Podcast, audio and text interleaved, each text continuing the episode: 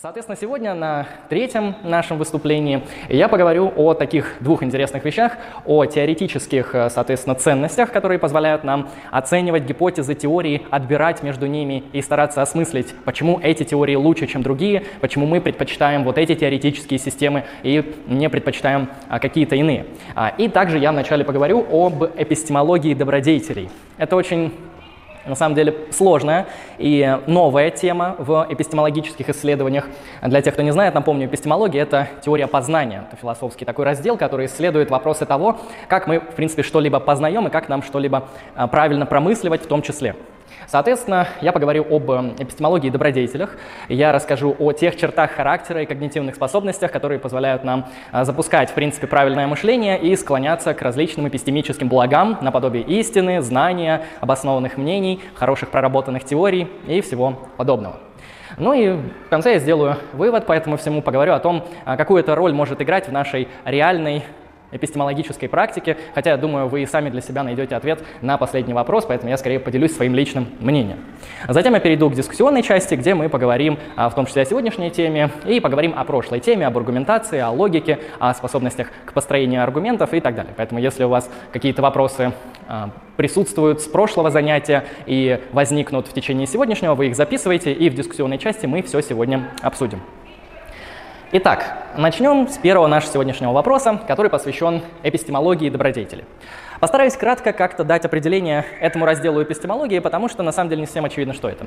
А, некоторые из вас, возможно, слышали, что есть такая этическая система, как этика добродетели. Вот этика добродетели, она как раз-таки занимается вопросом того, а, какие черты характера, названные пороками и добродетелями, могут делать нас, соответственно, хорошими или плохими людьми и позволять нам достигать эвдемонии по аристотелевскому инструментарию или, переводя на русский язык, процветания. Подобный подход используется в эпистемологии добродетелей, он также идет от Аристотеля, и он ставит вопрос следующим образом.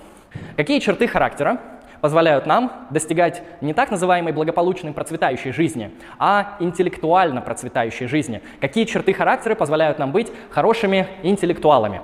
Как бы это пафосно и круто не звучало, но так или иначе мы можем сказать, что некоторые э, склонности поведения, психологические установки или, как говорят философы, диспозициональные свойства позволяют нам лучше достигать эпистемических благ, наподобие истины, обоснованности, знания, когерентности и других вещей, которые мы ценим в нашем, соответственно, познании. В этом плане Эпистемология добродетели говорит, что знание не обязательно анализировать как нечто абстрактное, летающее вовне, наподобие а, того, как мы рассматривали его на прошлых встречах, говоря, что знание — это обоснованное истинное убеждение. А кто это убеждение достиг, а, при каких условиях истинность была установлена и чье это мнение, нам на самом деле не важно. Эпистемология добродетели разворачивается к человеку, она вот пытается преодолеть вот эту точку отчуждения а, нас как агентов, которые вообще-то и, и занимаются тем, что получают знания. Мы в нашей исследовательской практике стараемся стараемся это знание обнаружить, максимизировать, уточнить, соединить с другими формами знания. Это все связано с нашими навыками мышления. Поэтому Вначале я скажу о том, какие черты характера могут быть названы так называемыми интеллектуальными добродетелями. Проанализирую, собственно, их и поговорю о том, э, какую роль они играют в нашем познании. Что вообще такое интеллектуальная добродетель? Почему я рядом с этим употребляю слово «черта характера»? Ну, довольно просто. По Аристотелю добродетели — это черты характера, которые склоняют нас к определенному правильному типу поведения. Это могут быть моральные добродетели, наподобие справедливости, мужества, щедрости, умеренности, честности и так далее. Это могут быть интеллектуальные добродетели, наподобие интеллектуальной скромности, любознательности, интеллектуальной последовательности, которые я раскрою чуть шире на примерах позднее. Добродетель, переводя на современный такой русский язык или язык модерна, это не какая-то такая особая волшебная э, святая вещь, потому что говорят, когда человек добродетельный, кажется, что имеется в виду какой-то святой. А не совсем это так. Добродетель — это просто совершенство в чем-то или наличие отработанного навыка в какой-то сфере. Я думаю, некоторые из вас в этой аудитории имеют разные навыки.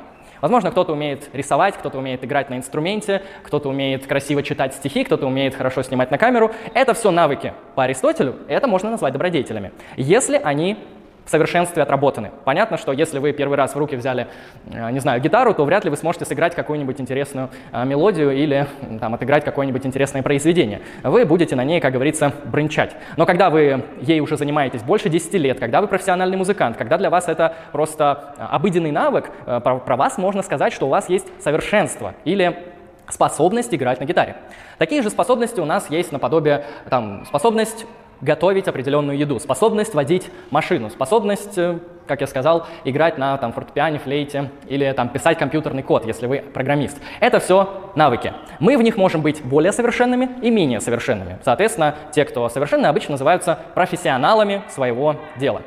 Дело в том, что та же самое мы можем спросить по поводу так называемых интеллектуальных навыков или интеллектуальных совершенств, или, как я дальше буду говорить, интеллектуальных добродетелей, которые позволяют нам быть соответственно, совершенными интеллектуалами или быть прокачанными в интеллектуальной деятельности. А, очень важно, что это является именно навыком. Его можно приобрести. Вы же не рождаетесь с умением водить машину, вы не рождаетесь с умением играть на гитаре. Вы это приобретаете в ходе опыта, в ходе личной практики, достигая в этом успеха или нет. Кто-то лучше, кто-то хуже, но так или иначе, в любом случае, нам всем необходимо этому учиться. В этом и особенность навыка. Мы с ним не рождаемся, мы его приобретаем. Также и интеллектуальные навыки или добродетели – это совершенство нашего характера, которые позволяют нам успешно достигать эпистемических целей или эпистемических благ, как я сказал, наподобие знания или истины. Ну, что рядом с ними также граничит, помимо самих этих интеллектуальных добродетелей? Вы можете сказать, а как же наши когнитивные способности? А, соответственно, про них я тоже кратко сегодня скажу.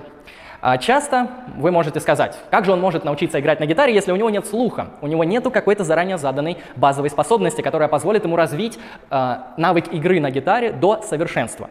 В принципе, мы можем то же самое сказать и про интеллектуальную сферу, потому что у нас есть так называемые когнитивные способности. Это способности э, нашего организма, нашего мышления, нашей нервной системы, нашего, соответственно, мозга по большей части, которая позволяет нам э, при правильной отработке э, получать интеллектуальные добродетели. Ну, когнитивным способностям, которые позволяют достигать успеха в познании можно отнести память, восприятие, соответственно, воображение, ну и все другие вещи, которые, в принципе, участвуют в процессе мышления. Очевидно, что если у вас плохое зрение, вот если я вот сейчас сниму очки, то мои навыки перцептивного восприятия через зрение очень сильно падают. То есть я теперь вижу намного меньше людей, чем было до этого. А, в этом плане нам важны наши когнитивные способности наподобие зрения, наподобие памяти, наподобие того же самого воображения, потому что многие научные теории, э, причем некоторые из них очень фундаментальные, наподобие там теории Ньютона, Ньютона а, или теории Эйнштейна были получены совершенно странным путем. То есть Ньютон рассказывает об этом, или, как пишут его современники, что ему там, как говорится, упало яблоко на голову. А, говорят, что это во многом миф, но так или иначе этот миф стал очень популярным, что, оказывается, научная теория возникает не из каких-то научных практик, а из чего-то совершенно странного, от падения яблока на голову, например. Ну или, как говорит Менделеев, что ему таблица Менделеева просто приснилась. То есть пришла во сне, и кажется, что подобные вещи носят совершенно иррациональный характер, но при этом играют течение истории науки и человечества фундаментально важную роль в создании этих теорий. Это только два примера, их намного больше, когда теория или какая-то интересная гипотеза человеку приходит там во сне или в каких-то совершенно фантазийных, воображательных, как я говорю, состояниях. Поэтому это тоже, в принципе, довольно важная вещь в науке и в познании. А в чем разница между интеллектуальными добродетелями и интеллектуальными способностями? Ну, я думаю, основная разница заключается в том, что интеллектуальные добродетели — это приобретаемые навыки, то есть мы им можем научиться, мы их можем отрабатывать, отрабатывать, мы их можем совершенствовать, и, к сожалению, мы их также можем терять. То есть если вы перестанете их отрабатывать, они у вас потеряются точно так же, как навык вождения машины или игры на гитаре. Не то чтобы он упадет до нуля, но он станет явно хуже, чем если бы вы тренировались каждый день и не забрасывали это все. Когнитивные способности, которые мы выделили, они обычно носят ну, что-то наподобие врожденной природы. То есть вы рождаетесь уже с каким-то когнитивным аппаратом, который позволяет вам иметь определенную память, определенное восприятие, то есть слух, зрение и так далее – определенную, соответственно, воображение и другие когнитивные способности наподобие внимания.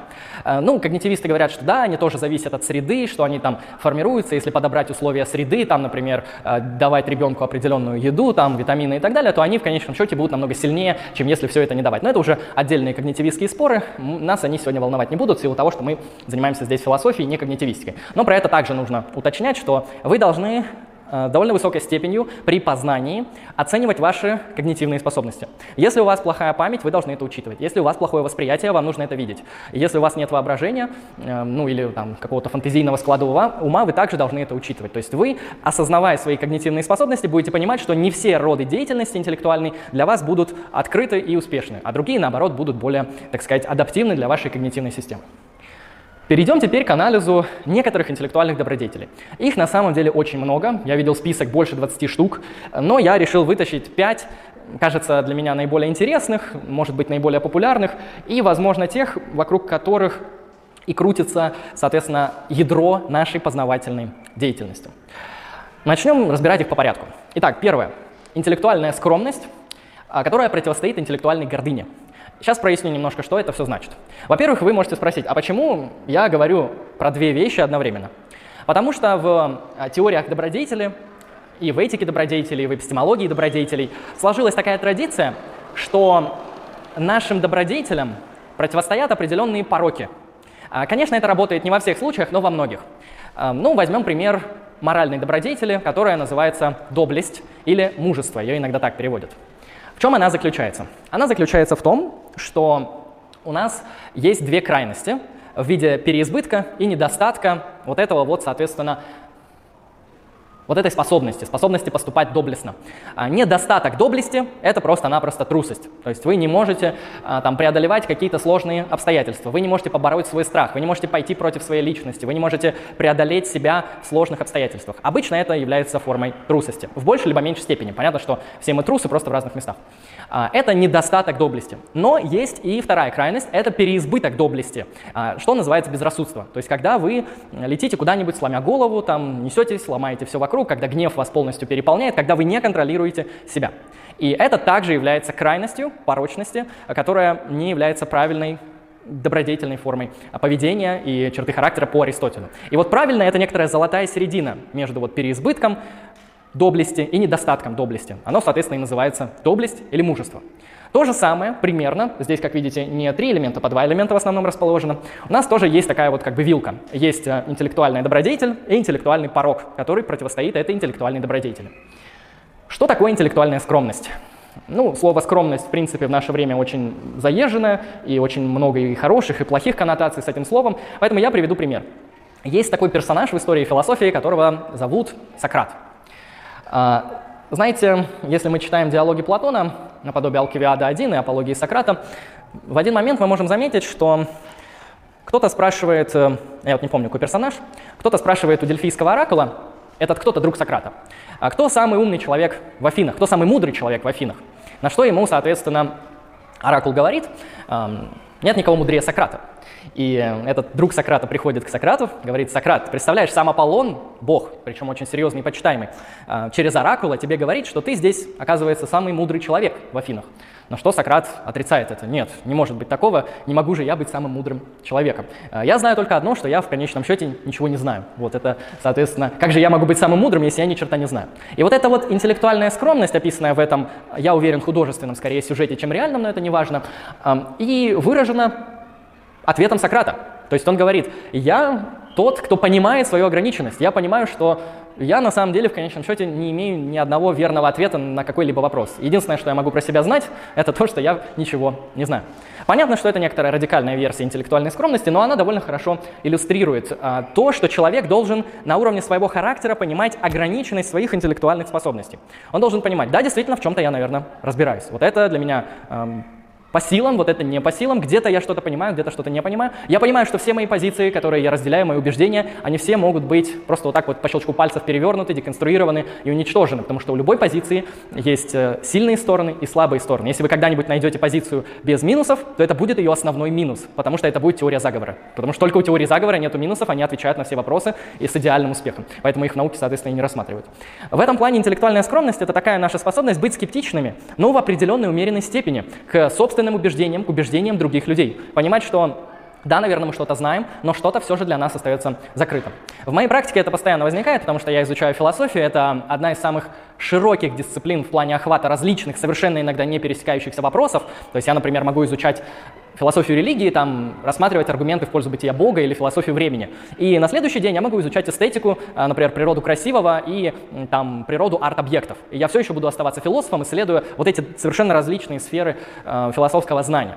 И в этом плане э, это исследование показывает, что очень много вещей, которые, во-первых, для меня вообще, наверное, недоступны до сих пор. О них я, может быть, слышал там через пятое, не знаю, ухо, как говорится. Э, и в конечном счете я, наверное, до них и не доберусь. То, что они есть, и я о них не знаю. Вот что мне важно знать.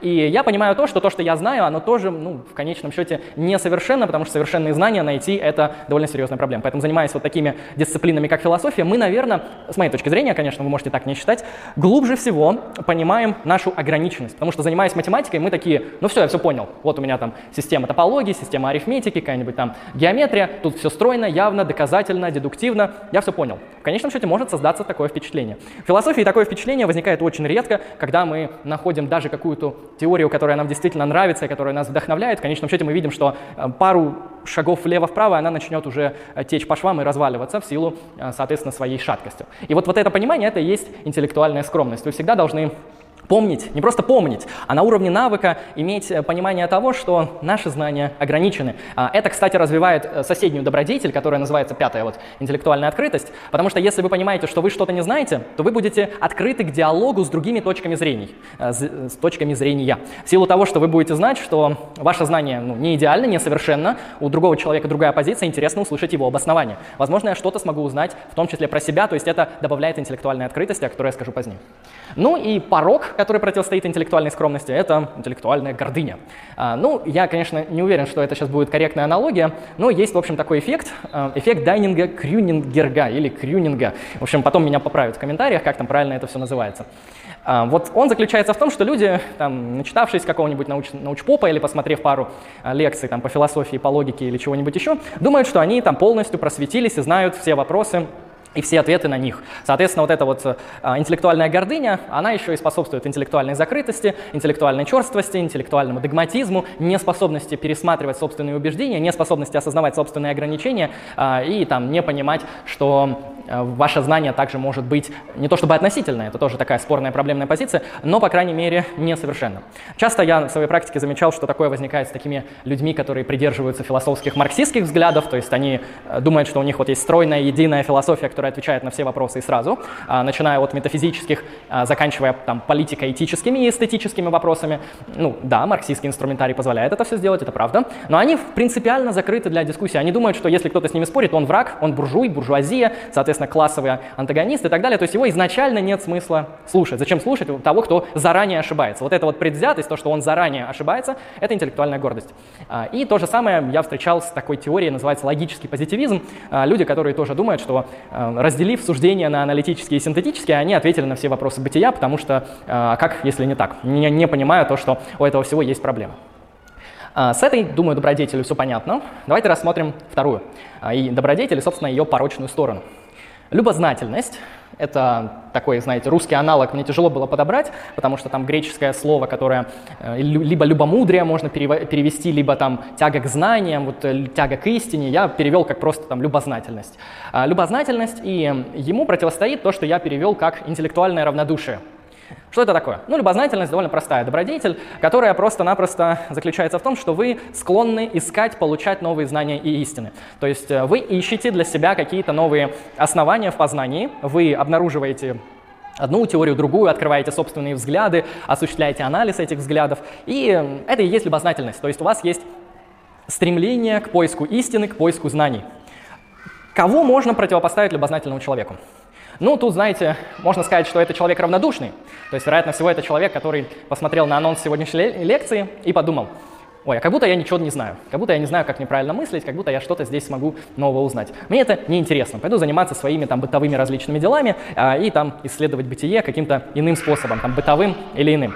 А, соответственно, вот интеллектуальное равнодушие — это такая вот особенность человека, тоже черта характера порочная, которая делает вас черствыми к знаниям, к истине, к познанию и поиску новых каких-то интеллектуальных оснований. К сожалению, в современных школах интеллектуальное равнодушие воспитывается на ура. Прям вот школьники школьники выходят, и если повезет, после того, как они поступят в университет, если какой-нибудь преподаватель или соответственно, там аспирант или кто-то из других участников университета вот покажет, что можно любить знания, покажет, что знание — это что-то, что обладает ценностью, возможно, вот это интеллектуальное равнодушие у них пропадет, потому что в школе очень много проблем, соответственно, связанных с тем, что людям как бы дают знания, дают их очень плохо, дают их бессистемно, э, дают их разорванно, и часто просто-напросто это ложные знания, либо, ну, мягко говоря, идиотские. И в этом плане, конечно, к 11 классу у здравого человека выработается, я думаю, к 9 точно, даже не к 11, интеллектуальное равнодушие, потому что он будет заранее знать, что приходя в эту школу, школу, он опять услышит какие-то там клишейные фразы из учебника, которые либо ну, бессмысленны, либо непонятны, либо вообще непонятно, зачем были изобретены и как их включить в общую систему знаний. Э, ну, к счастью, если вы поступаете в хороший университет, там больше шансов, что вам будут давать более хорошие знания, поэтому я рекомендую людям поступать в университеты в силу того, что они на самом деле сильно отличаются от школы, особенно хорошие. И вот э, интеллектуальное равнодушие — это вот неинтерес к знанию. В конечном счете люди могут спросить, зачем мне что-то знать? Зачем мне вот, ну, предположим, у человека есть способности к математике, но он такой, а зачем мне это? Так это же просто какие-то абстрактные символы, формальные какие-то записи, закорючки. Я же их в руках не держал. Вот в руках я вот вижу доску, тут людей. Вот это в руках, как говорится, подержать можно, посмотреть. А математика что это? Вы где-нибудь видели там семерку, единицу, так, корень из минус 12? Я не видел, тем более там логарифмы и какие-то уравнения. Поэтому зачем мне эту чепуху изучать, если она абсолютно непрагматично. Вот это тоже некоторая проблема, когда мы начинаем считать, что знание всегда должно быть инструментальным, прагматичным и таким, что оно должно всегда приносить пользу. Не всегда знание должно приносить пользу. Знание вполне может обладать внутренней ценностью. Ну, я это знаю как человек, который занимается в основном гуманитарными дисциплинами, я понимаю, что они как бы изначально очень слабо прикладные, хотя их можно приложить, просто приложение как раз-таки этих дисциплин, это, наверное, самое неинтересное, что в этом всем есть. Как бы вот внутренне ценное изучение этого всего, вот это вот действительно в каком-то смысле ну, делают нашу интеллектуальную и не только жизнь более богатой и интересной. Думаю, с этой добродетелью тоже понятно. То есть любознательность, которая противостоит интеллектуальному равнодушию. А, далее. Интеллектуальная последовательность, которая противостоит интеллектуальной трусости. А, можно также перевести как интеллектуальное мужество, а, ибо это на самом деле в современном, по крайней мере, обществе очень непопулярная добродетель у интеллектуалов. Ходят слухи, что она непопулярна была не только сейчас, когда, в принципе, есть э, довольно серьезные рычаги цензуры в различных даже самых вестернизированных и свободнословных странах, э, но и в древние времена, понятно, и в Средневековье, и в античность, очень тяжело было быть а, интеллектуально последовательным. Что такое интеллектуальная последовательность? Это способность доводить свои знания, свои убеждения, а, свои мыслительные ходы до логического конца. То есть быть последовательным во взглядах, если вы принимаете какой-то ряд допущений, их можно назвать там аксиомами или базовыми положениями, то если вы хотите оставаться рациональным агентом, вы вынуждены принять все рациональные следствия принимаемых вами допущений. Собственно, так работают какие-то рациональные связи между убеждениями. И многие из нас, эм, да, это такой факт, а, мы просто боимся признать, а, во что мы верим. То есть мы говорим, мы верим вот это, а из этого следует вот это, и мы это говорим, нет, нет, это не, не то, мы начинаем выкручиваться, выдумывать отходки, изобретать какие-то обходы, а, или еще хуже, там, отказываться в принципе от наших убеждений. То есть мы во многом часто интеллектуально непоследовательны. Опять же, здесь нам может помочь пример нашего Сократа, который мы обозначили ранее, который является ну, в истории западной философии, по крайней мере, с точки зрения Платона, идеалом или таким знаете, образцовым сюжетом интеллектуального мужества и интеллектуального последовательности. последовательности. Соответственно, а, в чем это заключалось? Ну, Сократу, если вы знаете этот сюжет, ему предъявили объявли, э, обвинение суд Афин. То есть Афинский суд говорит, Сократ, вот э, мы тебе там вменяем соответственно, то, что ты развращаешь молодежь, что ты учишь новым богам и так далее, и так далее. То есть его обвинили в какой-то форме, в общем, злоупотребления же, э, как сказать правильно, злоупотребления доверием молодых людей. А, и второе, оскорбление чувств верующих. Вот, соответственно, ему грозит смертная казнь, но он может ее избежать, просто отказавшись от своих, соответственно, взглядов. Но он не отказывается говорит, ну, я эти взгляды имел всегда, я их прорабатывал, я верю в них, я считаю, что это правильно, на этом моя истина и стоит. То есть чего это я должен отказываться перед лицом смерти от тех взглядов, в которые я поистине верю. Соответственно, Сократ не отказывается, его казнят. Такой же пример можно э, привести, например, с э, Галилеем. Вот Галилей в свое время также там сделал небольшое, так сказать, интересное открытие в области астрономии, которые для его времени не были э, мейнстримными и противоречили основной такой мейнстримной доктрине космологии. Ну и когда его вызвали на суд, ему сказали, ты либо отказываешься от своих взглядов, а, либо тебя ждет, вероятнее всего, смертная казнь. На что он сказал, окей, я отказываюсь от своих взглядов. То есть какая, мне на это все, черт, черт разница, если мне угрожает, как говорится, там или костер, или пистолет, или что-то такое. Поэтому, ну вот, можно их как бы противопоставить определенным образом, сказать, что Галилей в этом контексте струсил, а Сократ не струсил, оставался а, последовательными по своим взглядам. Но мужество, в принципе, такая очень проблемная добродетель, потому что это, наверное, одна из тех добродетелей, которая всегда граничит с опасностью, с риском там, увечий, там, смерти и так далее, и так далее. То есть мы можем быть трусливыми не только в плане там, каких-то действий морального типа, мы можем быть трусливыми и в контексте э, наших верований и убеждений. То есть мы можем бояться говорить и принимать следствие а, собственных верований. Это то, что касается а, интеллектуальной последовательности и интеллектуальной трусости. Вот есть, знаете, такой интересный философ, его зовут Питер Сингер. Он такой, знаете, последовательный утилитарист. Многие философы современные считают, что его взгляды они очень дикие, очень агрессивные, очень радикальные с точки зрения моральной философии. Однако он абсолютно последователен в своих взглядах. Он понимает, что он принимает ряд посылок, которые связаны с утилитарной этической философией, и он принимает все следствия из нее. То есть он, например, считает, что допустимые об, об, да, он считает, что допустимы аборты, он считает, что допустимы в определенных ситуациях постнатальные аборты, он считает, что допустимы э, эвтаназии без согласия человека, э, ну и так далее. То есть он, он при этом веган, считает, что там поедание животных является э, также аморальной деятельностью, и, ну и вообще там использование животных в фабричных целях это все аморально. При этом он за такую всемирную благотворительность, что если у вас доход там больше скольки-то тысяч долларов, вы морально обязаны там жертвовать свои деньги в те страны, где, соответственно, очень серьезные проблемы там, с финансами и так далее. То есть, э, ну, это радикальные этические взгляды. Да, это довольно такие неприемлемо для обычного человека. То есть не есть мясо, там, допускать аборты, постнатальные аборты, эвтаназии и так далее, это, конечно, проблематично для современного человека. И в этом плане мы можем сказать, да, у него странные взгляды, но при этом он интеллектуально последователен, и в этом его сложно уличить в том, что он там боится сказать то, что он считает. Нет, он вполне прямо говорит то, что, во что верит и то, что считает правильно. Далее. Следующая у нас добродетель – это интеллектуальная честность, которая противостоит интеллектуальной лживости или нечестности.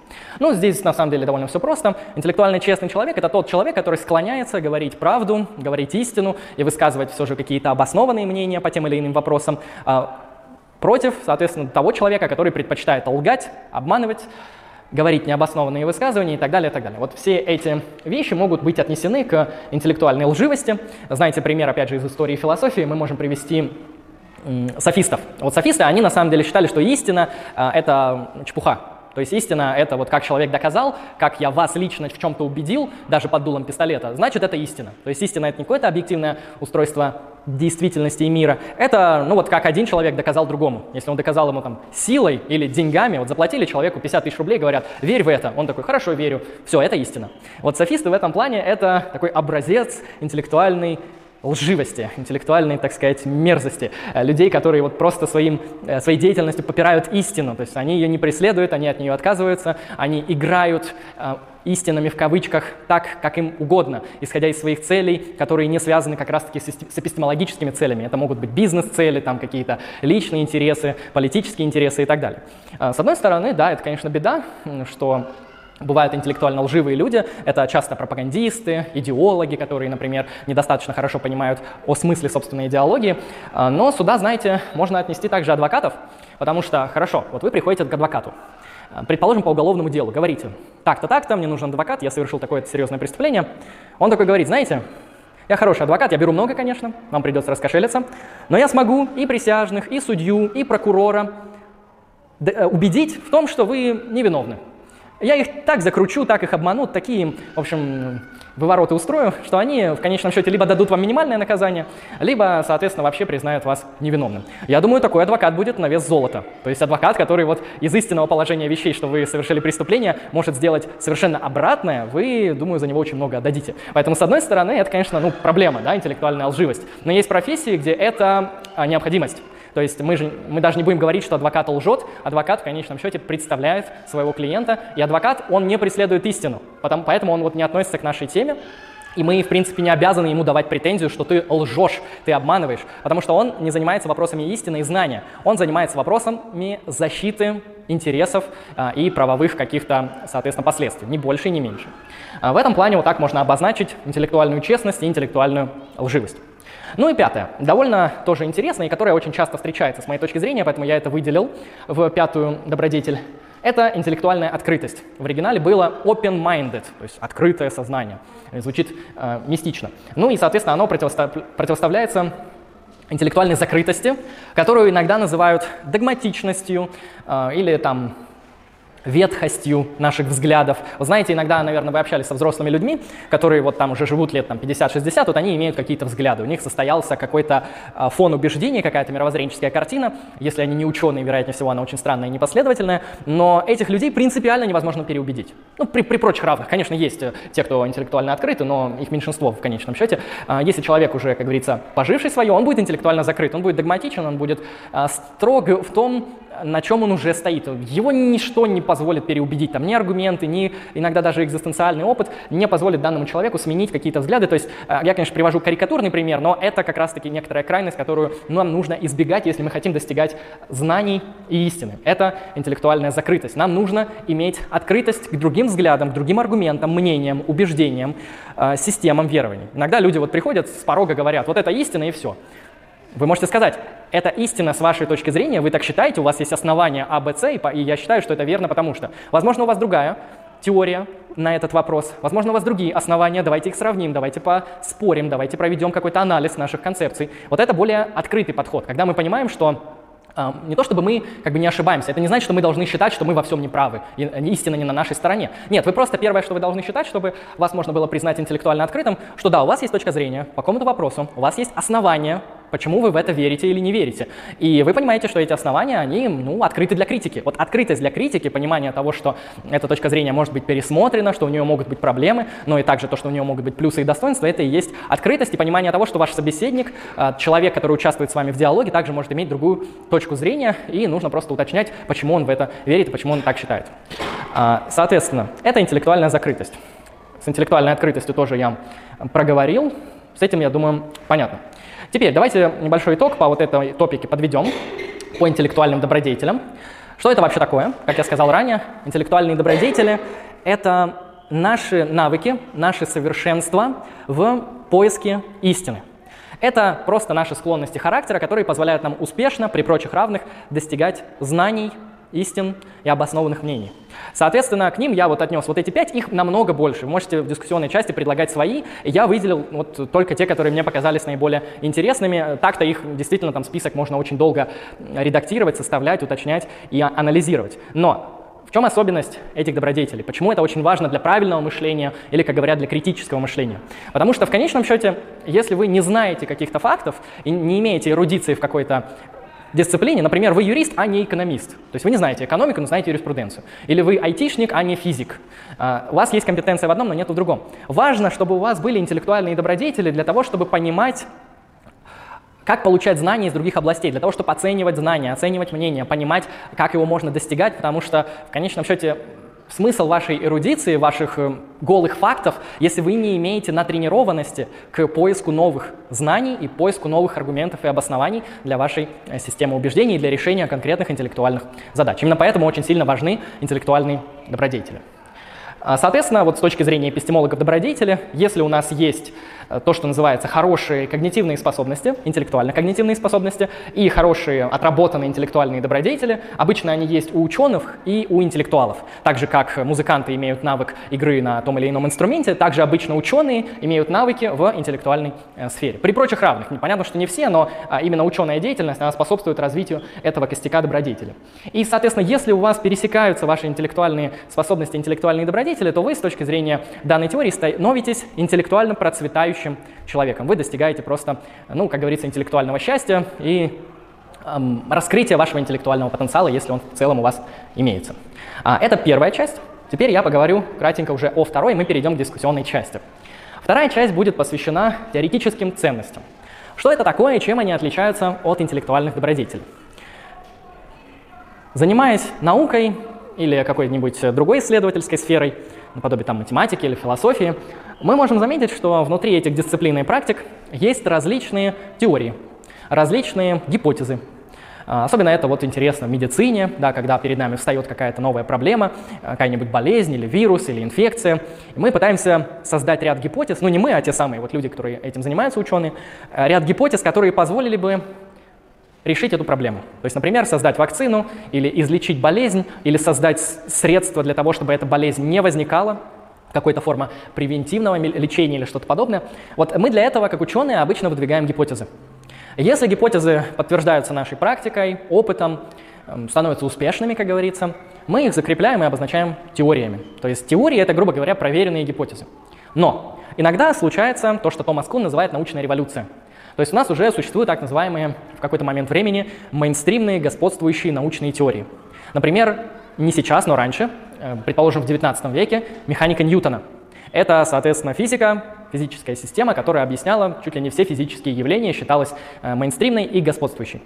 Но в 20 веке, в начале 20 века, Эйнштейн обосновывает свою общую специальную теорию относительности, которая, конечно, очень сильно подшатывает механику Ньютона. И, грубо говоря, у нас начинается конкуренция теорий. Вопрос. Почему мы можем сказать, что механика, ну не механика, теория Эйнштейна, она сильнее теоретически, да, эпистемологически, предпочтительнее, лучше, чем механика Ньютона. Почему биология Аристотеля, которая господствовала больше тысячи лет, всю античность, все средневековье, почему она хуже, чем биология Дарвина? Почему современная синтетическая теория э, эволюции лучше, чем классическая эволюционная биология Дарвина? Как это так получается, что мы можем обнаруживать теории, которые лучше, чем другие теории. Более того, они могут быть лучше или хуже не в темпоральном виде, грубо говоря, вот есть Аристотель, потом появляется Дарвин, потом современная синтетическая теория эволюции.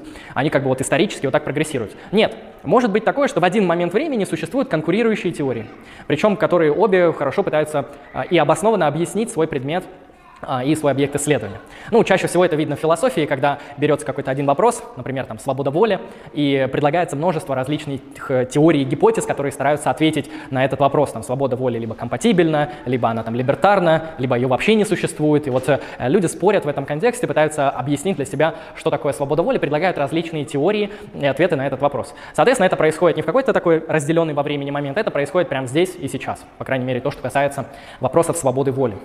В этом плане мы можем сказать, что мы отбираем теории с точки зрения так называемых теоретических ценностей.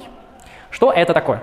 Это такие эпистемологические принципы, которые позволяют нам обоснованно говорить, что какие-то теории хорошие, какие-то теории плохие. Плохие не в смысле аморальные, злобные, а в смысле не достигают знаний и истины, не достигают эпистемических благ так же успешно, как альтернативные теории.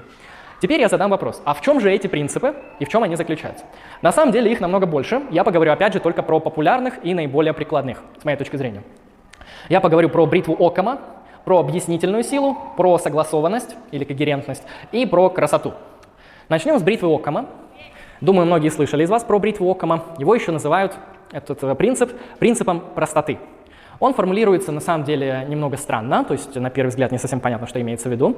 А, он звучит так. Не нужно или не должно, если вы ученый, а, плодить сущности при построении теорий а, без необходимости. Ну или не нужно плодить сущности без необходимости.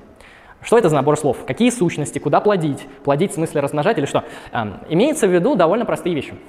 Если у вас есть теория, которая что-то объясняет, то если она конкурирует с другой теорией, которая объясняет это же, то мы должны отбирать из них ту, которая содержит меньшее количество элементов. Предположим, вы объясняете, не знаю, вирус X, некоторый вирус. И у вас два ученых предлагают две теории. Одна теория говорит, вот я объясняю этот вирус с помощью гипотезы 1, другой говорит с помощью гипотезы 2. Мы говорим, слушайте, а ваши гипотезы, они одновременно хорошо объясняют, как раз таки второй принцип объяснения. Они говорят, да, и то, и то имеет хорошее объяснение. Потом мы спрашиваем у них вопрос, а какая теория проще? Какая содержит меньше элементов? Один, например, ответит, у меня 10 элементов, а другой скажет, у меня 3. Мы, с точки зрения бритвы Оккама, с точки зрения вот этого теоретического, соответственно, ценза, а, должны предпочесть ту теорию, которая проще. Это первый аспект бритвы Оккама, что мы должны при прочих равных предпочитать более простые теории. Здесь можно очень много говорить о том вообще, почему это. Есть очень странная гипотеза, связанная с тем, что мир простой, и поэтому теории, которые проще, они лучше объясняют мир. Вот мне кажется, это очень неправдоподобно, потому что что-то как-то я наблюдал за миром, он не очень простой, он очень сложный. И мне кажется, бритва Окама, наоборот, идет против. Есть второй аргумент в пользу бритвы Окама, что она позволяет нам экономить нашу работу, что мы все же люди, мы ученые, а, и наши теории, они используются на практике, и если теория просто легче по количеству своих элементов, то ее и легче использовать, и легче понимать, и легче, соответственно, осмыслять. Более того, сейчас многие современные технологии, они связаны там с компьютерами, с искусственным интеллектом, они вот работают с большими базами данных и алгоритмов, и если ваша теория содержит очень много элементов, то у вас просто компьютер потратит намного больше сил для того, чтобы обрабатывать сложную теорию, в отличие от простой. Поэтому это тоже вполне такой прагматичный прием бритва Оккама. А, то есть мы должны добавлять в наши теоретические теоретические построения только те объекты, которые нам нужны. Те, которые не нужны, мы выкидываем. И если наша теория сложнее по количеству элементов, а, чем теория, соответственно, вашего оппонента, при этом объяснительная сила у них одинаковая, то ваша теория проигрывает по этому принципу. С этим, в принципе, понятно. Второй принцип. Объяснительная сила. Что это такое? Ну, вообще-то, мы создаем теории не просто так. Мы создаем теории с основной целью, с целью объяснения некоторого явления. То есть мы хотим узнать, А как двигаются планеты и космические объекты в Солнечной системе? Мы создаем теорию, чтобы это объяснить. А, и та теория, которая лучше объясняет некоторые базовые данные, то есть базовые данные — это вот поведение планет, та теория и будет предпочтительна относительно той теории, которая хуже объясняет что-то. И в этом плане мы, например, можем спросить, почему эволюционная теория Дарвина намного лучше биологии Аристотеля — Потому что у нее больше объяснительной силы. Она объясняет изменчивость видов, эволюционный процесс, процессы адаптации к среде. Теория Аристотеля этого не может объяснить, потому что она считает, что виды животных, они заранее установлены, у них как бы есть субстанциальная сущность, которая не изменяется, а, и поэтому вообще нету видового отбора, эволюции и так далее. А теория Дарвина, она может поз- позволить вам объяснить вот все эти многочисленные а, изменения видов, ну и в конечном счете весь эволюционный процесс, а, начиная там от самых ранних существ до вот сегодняшнего дня. То есть объяснительной силы этой теории больше. Я уверен, то же самое, вот если мы сравниваем механику Ньютона и физику Эйнштейна. В этой теме я чуть хуже разбираюсь, но могу предположить, что у физики Эйнштейна также больше объяснительной силы по различным вопросам. Поэтому нам от теории очень важно, чтобы она нам действительно объясняла какое-то явление. Бывают так называемые плохие объяснения. Например, наверное, вы слышали такой смешной тоже карикатурный пример. А, почему я оказался в этой аудитории? Потому что на то воля Бога. Почему я оказался в этой аудитории? А потому что произошел большой взрыв. А, почему я сложил руки на груди? Потому что большой взрыв. Если бы большого взрыва не было, я бы это не сделал. Это же правда, правда? В чем проблема этих объяснений? Они ни черта не объясняют. То есть это какие-то, соответственно, тривиальные высказывания, первое. Второе, они не дают какого-то значимого прояснения, потому что, ну, вы как бы правы, высказываясь о том, что если X произошел, то он произошел в результате большого взрыва. Конечно, это правда. Но проблема в том, что это не объясняет механизм работы того самого X, который нас интересует. Мы хотим объяснить там коронавирус или что-нибудь еще и сказать, что потому что большой взрыв, это сказать ничего. Иногда также бывает, что объяснение становится гиперобъяснением. А, это тоже плохая такая штука. Это называется теорией заговора. Когда вы начинаете все объяснять через один принцип, и когда вас спрашивают, а есть ли какой-то фальсификат, что-то, что опровергнет этот принцип, а, вы скажете, нет, это неопровержимая теория. То есть почему я оказался в этой аудитории? Потому что масоны-рептилоиды а почему масоны рептилоиды? Потому что масоны рептилоиды. А как их вот обнаружить, с ними поговорить? А они всегда от нас скрываются, и поэтому никак с ними не обнаружиться, никак с ними не поговорить и так далее. Но при этом они все объясняют. То есть все политические процессы, даже движение тектонических плит. Вот у них есть же специальные технологии, которые двигают земные тектонические плиты и вызывают эти там цунами и прочее, прочее. А, это особенность гиперобъяснительных теорий. То есть они объясняют все и сразу, как, например, марксизм, кстати, там гегелевская философия или почти любые теории заговора. Ну, кстати, именно поэтому Поппер считал, что марксизм — это теория заговора в каком-то таком более лояльном смысле этого слова. И в этом плане мы можем просто сказать, что это тоже плохое объяснение. То есть объяснение не должно быть тривиальным. Я пришел сюда, потому что захотел. Но это очевидно. Я пришел сюда, наверное, чтобы рассказать вам лекцию. Это уже будет более точно. А, или там, чтобы, э, не знаю, там, хайпануть немножечко или что-нибудь такое сделать. В этом плане объяснения должны действительно нам что-то говорить о нашем исследуемом объекте, а не выдавать псевдообъяснения. Это тоже отдельно анализируется в философии науки. И, что очень важно, объяснение чаще всего, не всегда, гарантирует предсказания. То есть мы, например, берем какую-нибудь систему, ну, ту же самую астрономическую систему э, гелиоцентризма, которая старается объяснить поведение планет в Солнечной системе. Она не только их объясняет, она их довольно хорошо предсказывает. То есть мы можем там на неделю вперед предсказать поведение Венеры, поведение Луны, там циклы приливов и отливов. Это все довольно успешно предсказывается. Во многом именно благодаря тому, что имеется объяснительная сила. Поэтому они чаще всего в этом контексте очень тесно связаны. Третье. Согласованность с данными и когерентность или непротиворечивость. Что это такое? Любая теория отталкивается от, каких, от каких-то базовых данных. У вас не бывает теории, которая объясняет ничего. Не бывает теория, которая вот объяснит вот э, как бы некоторую пустоту. Теория всегда направлена на объяснение конкретного явления. Это может быть биологический объект, химический объект, физический, социальный факт, наподобие митинга. Это может быть философская проблема, наподобие проблемы сознания, свободы воли, бытия Бога э, или чего-то еще. Это конкретный объект, на который наша теория направлена. И для нас очень важно, чтобы она согласовывалась с теми базовыми данными, а, которые присутствуют в этой проблеме. То есть, если вы хотите объяснить свободу воли, не нужно вот просто сидя из головы как-то выдумывать концепцию. Нужно оттолкнуться от реальных человеческих практик. Нужно взять какие-то базовые данные, где люди точно могут сказать, здесь я был не свободен, а здесь я был свободен. То есть нужно от чего-то отталкиваться, чтобы это теоретически объяснять.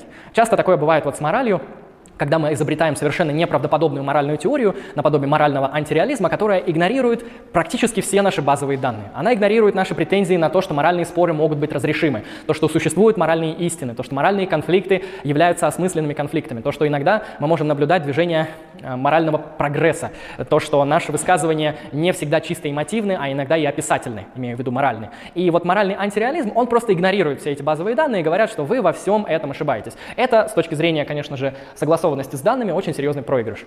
А, часто также, сейчас я это подвешу, бывает такое, что теория, например, сложная, но намного сильнее что-то объясняет, чем конкурирующая теория. Здесь на самом деле начинаются очень серьезные споры, что мы должны выбрать. Ту теорию, которая проще, или ту теорию, которая объяснительней. Здесь в конечном счете очень долго можно об этом говорить, что лучше, простота или объяснение. Ну, во многих случаях это сводится к тому, что мы ждем от науки. Мы ждем лаконичных, красивых теорий или мы ждем объяснительных теорий. Чаще всего, конечно, объяснение для нас более важно, чем просто простота. Иногда бывает такое, что а, теория согласована с базовыми данными, но она при этом тоже очень сложная. А другая теория более простая, но с базовыми данными ни черта не согласуется. Тоже непонятно, как между ними отбирать, какой принцип э, выбирать. Иногда эти принципы можно как-то там записать в особую сумму и сравнить разные теории, и та теория, которая наберет условных очков больше, чем другая, мы повесим на нее ярлык, теория, прошедшая критерий наилучшего объяснения. Вот принцип наилучшего объяснения – это тот, который будет, будет сочетать в себе вот эти четыре и множество других теоретических ценностей. Такая теория будет просто выигрышней а, по разным показателям. Поэтому согласованность с данными очень важна. Вы должны либо учитывать те данные, которые предстают перед нами как базовые, необходимые для объяснения, либо вы должны объяснить, почему вы не должны их объяснять. То есть если вы говорите, моя теория не должна объяснять моральные истины, вы должны объяснить, почему она не должна объяснять моральные истины. Это тоже требуется для того, чтобы прояснить согласованность с базовыми данными. А, и сюда же можно привести непротиворечивость. То есть не только согласованность с внешними данными, которые мы объясняем, но и согласованность внутреннюю, то есть когерентность. Ну, понятно, что если теория внутренне противоречива, она по определению ложная. Это мы разбирали в контексте а, второго нашего повествования, когда говорили про логику, про а, противоречия в наших суждениях. Поэтому теория, конечно же, должна быть непротиворечивой, это понятно. Четвертое. Красота. Вот здесь вот очень много споров начинается. А, кто-то считает, что теория еще и должна быть красивой. Вот в математике особенно это есть, что вот у нас есть разные способы решения каких-то а, уравнений и разрешения каких-то проблем. А, в химии, кстати, тоже такое было долгое время, а, особенно когда были споры по поводу таблицы Менделеева, когда она только появилась. А, насколько вообще красота должна быть элементом научных теорий. Должна ли нами предпочитаться красивая теория уродливой теории? Ну, в целом, многие ученые от себя говорят, что да, надо предпочитать более красивые теории. А, ну, тут начинается спор, а в чем ее красота состоит, то есть, что такое красота. Может быть, она редуцируется до простоты, может, она редуцируется до объяснения. Я думаю, нет. Я думаю, красота — это вот что-то такое действительно эстетическое. Вы смотрите на теорию, она такая вот красивая, единая, такая простая, великолепная, и это у вас вызывает некоторое эстетическое чувство. Поэтому кто-то защищает красоту, конечно же, потому что как можно предпочитать уродливые теории.